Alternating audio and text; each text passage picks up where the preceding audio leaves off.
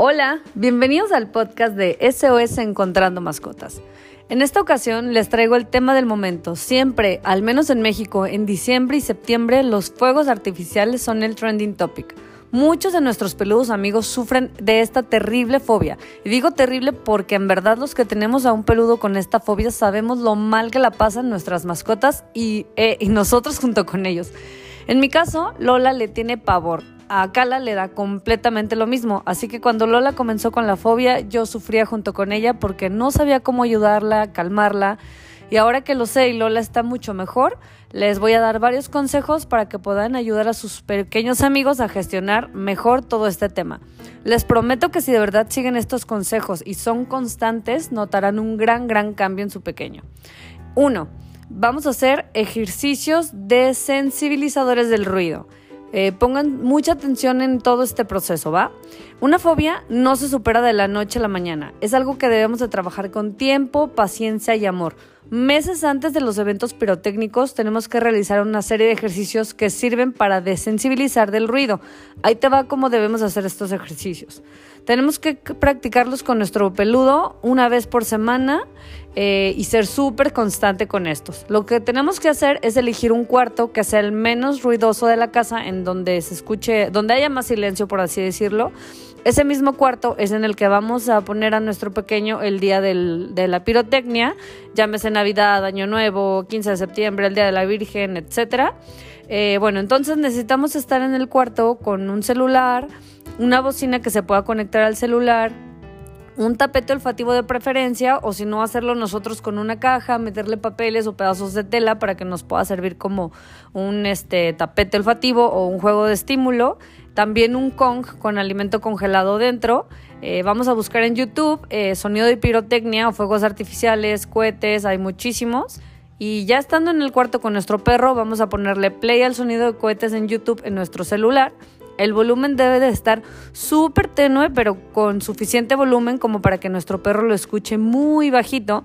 Y así continuamos mientras nuestro perro está entretenido con su juguete o con su estímulo o con el Kong. Esto sirve para que cuando mm, va el perro escuchando el sonido, lo va relacionando con algo positivo. O sea, escucha el cohete, pero al mismo tiempo tiene el estímulo positivo, que es o el Kong con alimento o pues su tapete olfativo, ¿no? Em, el Kong yo lo amo porque la verdad es súper útil y es bien fácil de usar. Y bueno, en cuanto a ir como subiendo el volumen, va a depender totalmente de cómo va reaccionando nuestro perro. Si vemos que lo está llevando bien, dejamos ese volumen por unos minutos y subimos poquito más, siempre, siempre observando la reacción de nuestro perro. Jamás debemos de dejar que los niveles de estrés suban. Vamos a ir aumentando el volumen poco a poco. Recuerden que les dije que necesitamos tiempo, amor y paciencia.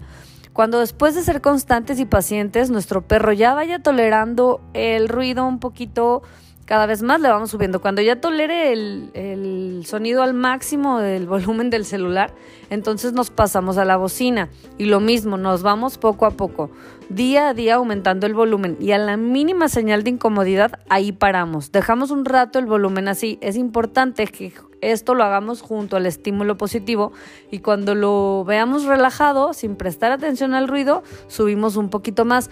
Este ejercicio lo tenemos que hacer meses antes, una vez a la semana. El primer día, digamos un ejemplo, ¿no? Volumen en uno y vemos que nuestro perro lo tolera. A la siguiente semana subimos volumen 2 y vemos cómo reacciona. Si con el volumen 2 sigue alterándose, entonces no importa que pasemos dos, tres semanas en el volumen 2, lo tenemos que hacer poco a poco. Si dejamos que los niveles de estrés suban, no nos va a servir de nada este ejercicio, ¿va? Los premios que le pongamos al tapete olfativo eh, o lo congelado en el Kong tiene que ser lo suficientemente apetecible para nuestras mascotas. El cuarto en donde lo pongamos a nuestro pequeño tiene que estar su camita, puertas y ventanas cerradas y lo más seguro que se pueda. Tenemos que tener claro que aunque tengamos el sonido a tope eh, de los fuegos artificiales en YouTube, este jamás se va a comparar con el sonido real de un petardo, pero sí que nos va a servir para ir desensibilizando a nuestra mascota con este ejercicio. Ojo, les repito, nunca debemos de llegar al estrés total, debemos de parar cuando veamos su primer señal de incomodidad y ahí nos quedamos con el volumen eh, y poco a poco con el tiempo pues la vamos aumentando. Este ejercicio no puede ser diario ni muy cercano a la fecha en cuestión. Tenemos que dejar el espacio eh, más o menos de una semana entre el último ejercicio de, de sensibilización y el día de los, de los fuegos artificiales reales, ¿va?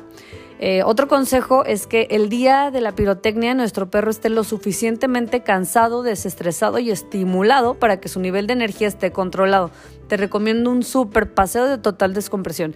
Ya sabes, déjalo que huela todo lo que él quiera, que sea su paseo y no el tuyo. Si durante el paseo te la pasaste jalándolo todo el tiempo, el pobrecito lejos de regresar feliz va a regresar más estresado de lo que salió. Em, otro consejo es que podemos apoyarnos del chaleco Thunder Shirt o puedes hacer un vendaje tú mismo. Eh, aquí en el video te voy a poner la imagen para que puedas hacerlo paso a paso. Los que están escuchándome desde Spotify pueden buscar este capítulo en nuestro canal de YouTube para que vean la imagen y puedan hacerlo ustedes mismos, ¿va? Eh, también podemos hacer uso de aceites esenciales que ayudan a controlar la ansiedad. Hay algunas flores de Bach especiales para miedo. También podemos hacer uso de gotitas de CBD para perros.